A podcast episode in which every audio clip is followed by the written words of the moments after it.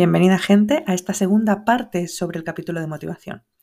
Como os estaba contando en el episodio anterior, estuvimos hablando de toda esta estructura que armaron después de decidir dejar la escolarización eh, que tenían los niños en el colegio y pasar al formato en casa. En esta segunda parte lo que vamos a hacer es que, como la primera parte se dio más contexto al por qué y de dónde, de dónde provenía toda esta historia, pues ahora en esta segunda parte vamos a escuchar a Amalia y a Simón contarnos cómo fue su trabajo un poquito respecto a lo que han ido haciendo en casa, cómo estudian, cómo van viendo las asignaturas y también nos van a dar algunos consejos para los padres y madres que quieren motivar a sus hijos. Así que bienvenidos a esta segunda parte.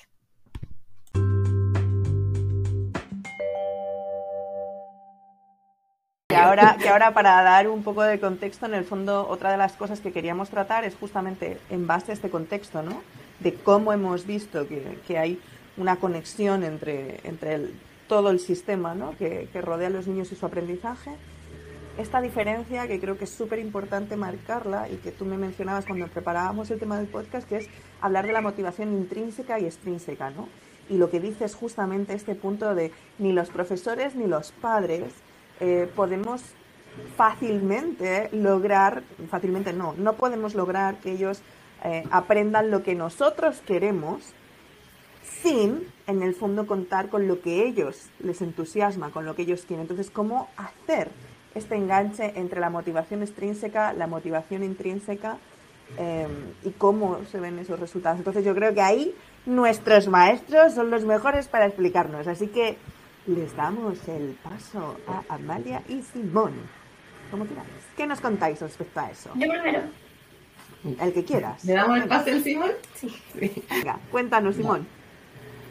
Que lo que menos me gustó de, de ir al colegio y todo eso, que también pasaba mucha hambre.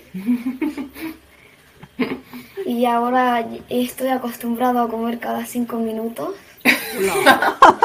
Cualquiera diría que no tiene nada más que comer. y también que era muy fome. A, a diferencia de la Malia, eh, yo, la Malia y yo ya lo sabíamos todo del colegio. Excepto yo que la Amalia eh, entró sabiendo escribir y leer, pero yo eh, lo aprendí rápido, pero lo tuve que aprender ahí. Y que, que la María eh, ya se lo sabía, pero ella lo hacía y se sacaba buenas notas. Y yo no lo hacía. Y me pareció muy aburrido pre-kinder y kinder y primero, que estuve como una o dos semanas solo pintando vocales, lo cual me parecía muy aburrido, fome y ya lo sabía todo. Pero perdona que te interrumpa, solo una cosita. Justamente eso es muy importante porque muchas veces pensamos que el rendimiento, o sea, asociamos la inteligencia o la motivación por aprender con el rendimiento y esa asociación no es para nada tan eh, lógica como nos parece. Muchos, muchos niños muy inteligentes que están muy interesados en aprender eh, tienen muy mal rendimiento, incluso hay fracaso escolar por eh, esto, por falta de desafío o por actividades muy repetitivas o poco creativas. Sigue.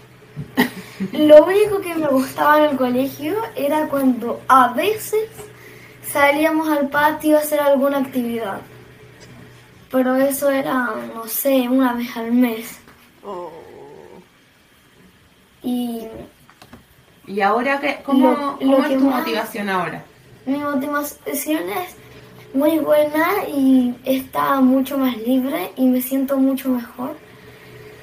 Porque eh, aprendo mucho más y mucho de lo que me gusta es bastante de eso. Pero cuéntanos, Simón, ¿qué es lo que ha cambiado? ¿Qué, es lo que estás haciendo ahora distinto? ¿Por qué te sientes mucho más feliz? Lo que ha cambiado es, por ejemplo, que antes cuando yo iba más adelantado o algo así, no podía adelantar ni hacer nada al respecto. pero ahora puedo estudiar otra cosa, hacer otro curso, miles de opciones que me ayudan a sentirme mejor y tener una mejor motivación.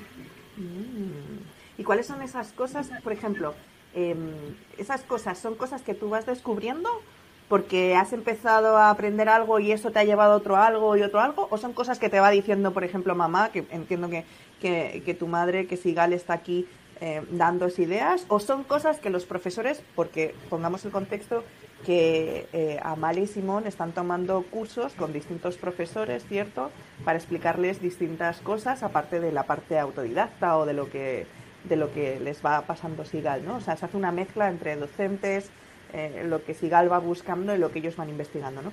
Entonces, em, mi pregunta es, ¿cómo vas sacando esos temas? ¿Es lo que te van diciendo o es lo que a ti te apetece? ¿Cómo, cómo, cómo surge eso en ti? Eh, es ambas. Ah, es ambas, ¿no? Mira, por ejemplo, nosotros eh, tratamos de, de, estudiar lo más libre posible, sin embargo nos interesa em, Em, certificar los grados año por año. Para eso tenemos que regirnos por el currículum nacional, independiente de que muchas veces les toque, en ese sentido, aprender cosas que em, quizás no son parte de sus intereses.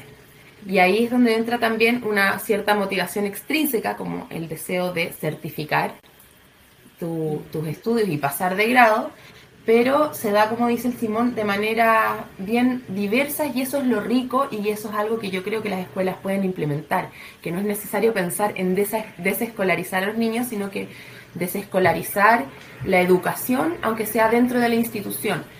Eh, por ejemplo, eh, el Simón eh, ama la química.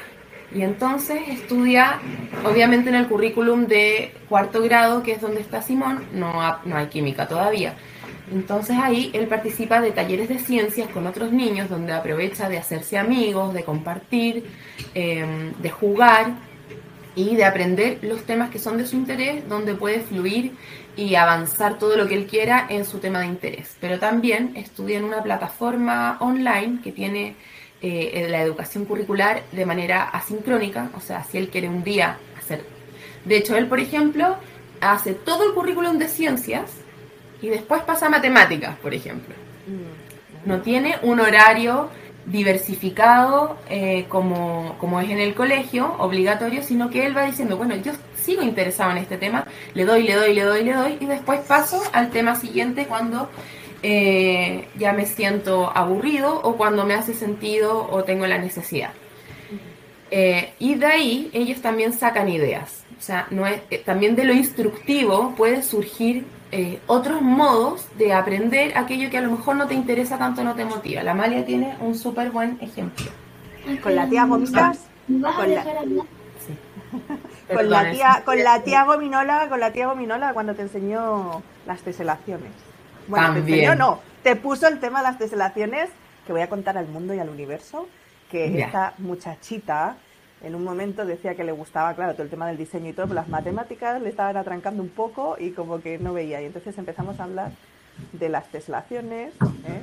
y empezamos a hablar de cómo la geometría ayudaba a cubrir el plano y entonces ahí le dejamos una serie de preguntas a, Amalia y hizo ella sola toda la investigación de cómo se podía cubrir el plano, por qué se podía cubrir el plano con unas figuras y no con otras, ¿por qué? Porque en el fondo, como le gustaba el diseño, eh, le pusimos un desafío y bueno, yo el, día que llegué a Chile y vi aquel, aquel dibujo, o sea, aquel, aquel, diseño que hizo, yo decía, yo estaba, la gente, yo me acuerdo que estabais todos mirando así como, oh, qué bonito, pero yo estaba mirando detrás de eso todo el trabajo de la geometría que había llevado para llegar a eso que a mí me llevaba a hacer un curso, por ejemplo, con los chavales, ¿no? Eh, muy paulatino y cómo lo había sacado simplemente lanzando las preguntas adecuadas con la motivación correcta, ¿no?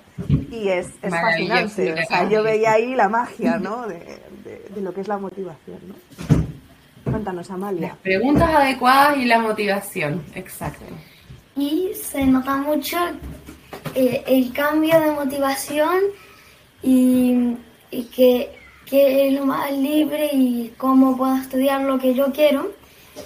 y se nota mucho que cuando alguien estudia lo que él quiere, eh, le va muy bien en eso y hasta podría eh, decirte, por ejemplo, yo me sé de memoria los primeros 10 elementos de la tabla periódica y lo puedo decir con los ojos cerrados. Y eso si, si, si está libre y si lo hace eh, como alguien, como él quiere, lo podría decir un niño de 3 años. Pero además, un súper buen ejemplo de que uno muchas veces dice, eh, por ejemplo, programas de fomento lector. En Chile hay muchos programas de fomento lector. Pero el currículum de lectura está eh, organizado desde arriba y es obligatorio. Y Simón, por ejemplo, no tiene un gusto de lectura muy distinto a Amalia. Amalia devora novelas, le encantan las novelas, mientras más aventura y acción tengan, mejor. Pero Simón le gusta más leer textos instructivos y eso le ha llevado a aprender, por ejemplo, los tipos de texto, que es parte del, del currículum nacional de lenguaje, no necesariamente por verlo, porque un profesor dijo, dijo, hoy nos toca hablar de los tipos de texto, el texto instructivo, bla, bla, bla, sino que porque él mismo se dio cuenta de que tiene un placer al leer textos instructivos de su tema de interés, que es la química. Entonces, él desarrolla la lectura eh, mucho mejor cuando yo lo dejo leer lo que él quiere, lo mismo Amalia. Una cosa, los textos que lee Simón de química no son instructivos, son informativos. Ah, perdona. O sea, muy bien. Vamos a darle el micrófono a Amalia. Vamos a, y, como nos quedan poquitos minutos, nos quedan como 15 minutillos, em, vamos a ir dejando el espacio a Amalia para que nos cuente entonces cómo ha sido su experiencia, ¿te parece? De, de la, cómo ella ha ido aprendiendo, qué es lo que le ha cambiado. Y, bueno, y en el fondo creo que hemos tocado ya todos los temas que queríamos tocar y de ahí podemos ir haciendo una conclusión y dejando el tema abierto para, para lo siguiente, ¿te parece? ¿Eh? Amalia, es tu turno, cuéntanos. ¿Cómo ha sido tu aprendizaje? Porque ya hemos visto que Simón es como que se va moviendo un poco por, por, lo que le dejan caer, pero lo que a él le digan no le gusta tanto y como que mejor dejadme a mí que yo me muevo, porque ya hemos visto desde el principio que es un alma libre. Entonces, él sigue así también aprendiendo, ¿no? Sin embargo, Amalia, tu turno del estrellato, cuéntanos. Em, bueno, eh, el homeschool eh, me ha marcado mucho porque cuando iba al colegio, eh, como dijo mi mamá, me aburría mucho. Y entonces eh, no, no lo pasaba bien aprendiendo, porque tampoco aprendía. Entonces ahora, cuando hacemos homeschool después de la pandemia, em, he aprendido mucho más, y no solo de mi curso, sino que también de cursos más adelantados. Y, y como lo puedo hacer libre, me motiva mucho más. Y cuenta que tú tienes una estrategia de motivación que es súper interesante y que también la pueden aplicar los profes en las escuelas y los apoderados que eh, igualmente quieren que sus hijos aprendan eh, lo que dicen los expertos que tienen que aprender a esa edad. ¿Cómo lo haces tú, Amalia, cuando te enfrentas al, al currículum nacional y hay temas que, que, te, que, no te, que no te motivan? ¿Cómo lo haces para motivarte? Eh, creo un proyecto, por ejemplo, eh, con dos materias o más, o una solamente. Entonces, por ejemplo, ahora estoy creando una obra de teatro sobre la independencia, porque eso me toca en sexto. Entonces, eh, hago el, la metodología de aprendizaje basado en proyecto, que lo aprendí de una profe que tengo que hace eso mismo, de aprendizaje basado en proyecto. Tenemos. Tenemos. Y entonces, eh, así voy aprendiendo según lo que a mí me interesa, por ejemplo, hacer un, una obra de teatro. Eh, de una forma que yo al mismo tiempo de hacer lo que me gusta, aprendo. Claro, porque el currículum, por ejemplo, incluye en lenguaje este año eh, aprender el género lírico, pero está descrito el género lírico y en este caso ella decidió que era para ella muy aburrido leer la descripción de cómo es el género lírico y era mucho más entretenido no solo leer obras de teatro, por ejemplo, del tema que le gusta, que es Harry Potter, por ejemplo. Hay una, uno de los, de los libros, es el último, es eh, una obra de teatro, entonces aparte de leer una obra de teatro y ver el género lírico tal cual se ve en el texto, eh, lo, lo quiere aprender haciendo. Entonces, no era un tema de interés de ella, no era parte del currículum algo que, que, realmente le llamara la atención, pero mezclando esas cosas y armando un proyecto donde ella puede hacer, se motiva y hace grandes cosas. Cuéntales del juego de mesa. Género dramático. Dramático, he dicho todo mal. Perdón, lo que pasa, déjame aclarar antes de que quede como un ignorante. Déjame corregirte, mamá. Vamos a hacerlo suavecito porque estamos en público, pero te chivo por ahí detrás. Pero para que vean que he aprendido, lo tienes súper claro. Ya, lo que pasa es que antes hizo un proyecto de género lírico, que le tocó el año anterior. Hice un libro de poemas sobre la colonia. Un libro de poemas sobre la colonia. Y ahora que le tocó el proceso de independencia, decidió que era buena idea mezclar también estos currículums de lenguaje con historia. Mil disculpas, género dramático, teatro, género lírico, poesía. Yo creo, yo creo que la próxima vez, chicos, vamos a tener otra entrevista aparte, ya, sin mamá. Sin mí. Para que, para que nos contéis un poquito más y de paso aprendemos todos porque Madre mía, si me escuchara Carmina, mi profesor, que me va a escuchar, mi profesora del colegio del, del lengua, y yo no me acuerdo ya de estas cosas, pero, pero fíjate, son, son esas cosas ¿no? que uno aprende en el colegio y que te las sabes muy bien y luego, pues bueno, si no las usas o no está dentro de tus motivaciones, las olvidas, ¿no? Eh, y que bueno, que hay cosas que no tenemos por qué recordar todo, ¿no? Pero claro, en el colegio pasa esto de que aquí vamos a ir tocando colegio, universidad, etcétera, pero Claro, en el colegio pasa esto de que lo que estamos haciendo es aprender muchas eh, habilidades, ¿no? Habilidades que, que incluye todo. incluye memoria, razonamiento, incluye un montón de cosas, ¿no? Eh, esto de lo que decías de que cuando eran chicos, ¿por qué, por qué sepan arriba, abajo, delante, detrás? Porque eso va a hablar de habilidades matemáticas, ¿no? Y claro, es que luego necesitas visión espacial para ciertas cosas de geometría en tres dimensiones que luego llegan a la universidad. Y no, entonces todo está, todo está unido aquí todo está unido. Entonces vamos a, ver todo esto, ¿no? Em, pero claro, es, es, muy divertido como... me parece estupendo que hagas la puntualización, Amalia, porque es muy divertido como cuando aprendes además, eh, eres capaz de, comunicar cuando algo, por ejemplo, eh, no es exactamente así, ¿no? Eh, y, y, ayudas a que otros además lo aprendan, ¿no? Esta cosa de que cuando tú aprendes algo, es la manera en que es cuando eres capaz de explicárselo a otros, ¿no? Sí, y otra cosa a propósito de eso que, que, ha pasado y que ha sido maravilloso, quería comentar a propósito de, de lo que contaba Amalia también, que, que, o de lo que tú le rescatabas, que ella ya se siente tan segura de su aprendizaje al haberlo realizado e investigado ella, que es capaz de corregir a la mamá. Eh, es súper interesante porque en el colegio, por ejemplo, eso es algo que es muy difícil, en la universidad también, en el sistema, es tan jerarquizada la educación que es muy difícil que no porque, no porque el profesor no se equivoque o no esté dispuesto a recibir correcciones, digamos, sino que porque el alumno es educado, de, educado en la obediencia y en eh, esta mirada jerárquica del profesor, que acá se ha dado de una manera preciosa, horizontal, eh, y que saca mucho mayor partido del aprendizaje, porque, por ejemplo, Amalia en sus proyectos, y Simón no sé si también, pero como Amalia le ha tocado hacer libros, que ha, decidido hacer em, este libro de poemas, también hizo un juego de mesa, eh, de estrategia entre aztecas contra españoles, a propósito del proceso de conquista y de las culturas precolombinas. Ella, por ejemplo, al inicio agradece y hace un agradecimiento o pone eh, como autor, eh, los pone tanto a la profesora que guía el proyecto como a ella misma. Entonces es un trabajo colaborativo que se da de manera súper espontánea y en la cual, eh, aparte de aprender, ella se siente mucho más libre, uno, para preguntar, porque cuando somos evaluados constantemente, los alumnos nos sentimos, y yo lo digo como alumna, muy inhibidos de preguntar cuando no entendemos, porque creemos que necesitamos estar entendiendo todo y vemos el no entender como un error, como algo que va a ser mal evaluado.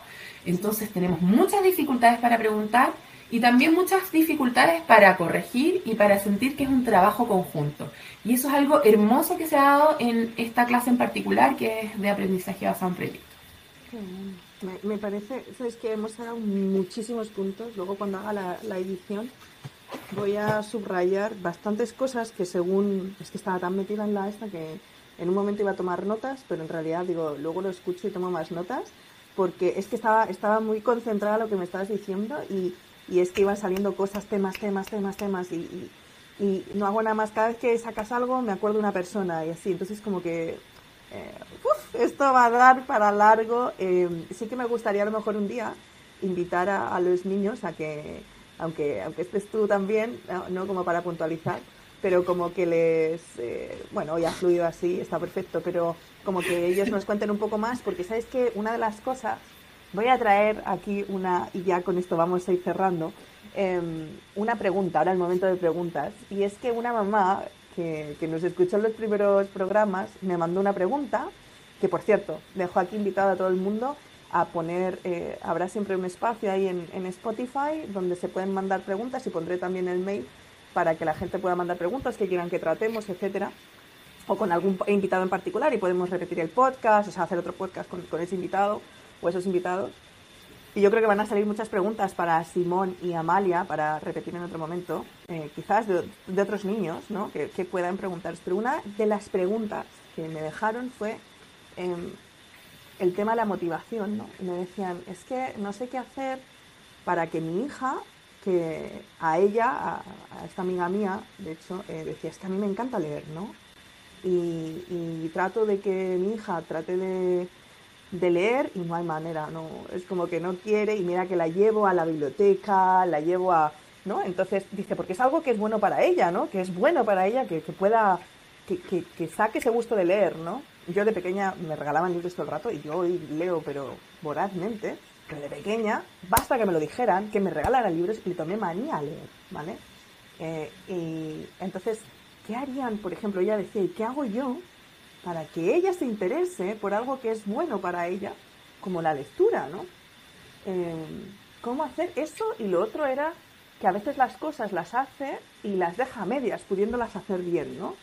No es un tema de que no tal. Entonces, vosotros como, que imagino que habéis pasado en algún momento por ese proceso, ¿qué le diríais a esta mamá que puede hacer con sus hijos o que creéis que, a lo mejor a, su hija le, resultaría? Que le, ¿Cómo podría ayudar esta mamá a que a ella, que no le gusta tanto leer, le pueda gustar más leer, eh, o a lo mejor no, a lo mejor no tiene que hacer nada, no sé. ¿Qué, se os ocurre? Eso y como motivar a su hija a que, a que termine las cosas de, de manera que, que, lo pueda sacar el, el, máximo potencial de ella y no quedarse a medias. ¿Qué, ¿Qué, le diríais a esta mamá para esas dos cosas? ¿Qué consejo le daríais vosotros? Em, por ejemplo, que le pregunte a su hija qué temas le interesan. Y por ejemplo, si le gustan los temas de detectives, que se lea eh, temas de detectives. O si le gusta la aventura, que se lea, por ejemplo, Harry Potter, Percy Jackson, si les, Chase. si les gusta el tema de detectives, Sherlock va a ser el mejor libro que van a leer. Oh, luego, luego me lo pasas por interno para que le pase el dato exacto, ¿vale? o sea, básicamente dejarlo, o sea, para fomentarle el amor por la lectura es que pueda elegir algo que le guste y no tener y flexibilizar, que es lo que con lo que habíamos iniciado, flexibilizar primero la visión del adulto de dónde hay aprendizaje, porque aprendizaje hay en todos los espacios de la vida y el aprendizaje no solo se ve eh, sentado en un pupitre rellenando guías, ¿cierto? Rellenando un libro, sino que está en todos los espacios de la vida y uno estar atento como adulto observar qué tipo de aprendizaje se está desarrollando. Y en el caso de la lectura, como dicen muy bien estos niños, hay que dejar al niño que lea lo que quiera, lo que quiere, que se enamore de eso. Y después él solito va a ir buscando nuevas lecturas y solito va a ir buscando, va a encontrarse en las propias lecturas, por ejemplo, referencias. Los niños leen esto, han leído estos libros donde aparece son pura ficción, pero aparecen, por ejemplo, mitologías griegas y están interesados en la mitología griega y dejar que ese descubrimiento de los intereses y de las habilidades aparezca un poquito más solo. Hay que confiar en los niños, los adultos pensamos que o hemos sido criados para estar siempre dirigiendo y si les damos un poquito de libertad y dejamos que aparezca solo, aparecen cosas maravillosas que nos sorprenden. Mm. ¿Y, cómo le diríais, y ya con esto cerramos, cómo haríamos para que eh, esta mamá pueda ayudar a su hija a que quiera hacer las tareas del colegio, porque ella está en otro colegio, em, para que quiera hacer las tareas que le mandan del colegio, pero como hasta el final, lo mejor que pueda, y no quedarse como a mitad de camino. ¿Qué creéis que le podríamos ayudar? ¿Cómo, cómo podría ayudar esta mamá a su hija a que quiera terminar las tareas? Pensemos en un tema que, por ejemplo, a ti en algún momento eh, tú decías que no te desafiaba, ¿no? ¿Cómo, ¿Cómo podemos hacer que sienta que eso, le pusieron una tarea de historia y tiene que hacer, no sé, un resumen de la colonización europea en las Américas? Yo resulta que le aburre. ¿Qué, hacemos? Puede pensar que es como una historia, entonces ir, eh, ir escribiendo esa historia y haciendo como, como un, cuento, exacto. ¿Y, ¿Y qué pasa si no le gusta hacer eso? Mm, ¿Y ahí qué hacemos? Depende. ¿Y qué pasa con Depende de lo que le guste a esa niña o niño, ¿cierto? Claro, claro. Por ejemplo, depende de la personalidad y hay que hacerlo como al como al como a alguien le guste. Si él quiere hacerlo de tal manera, hay que hacerlo parecido a, a esa tal manera.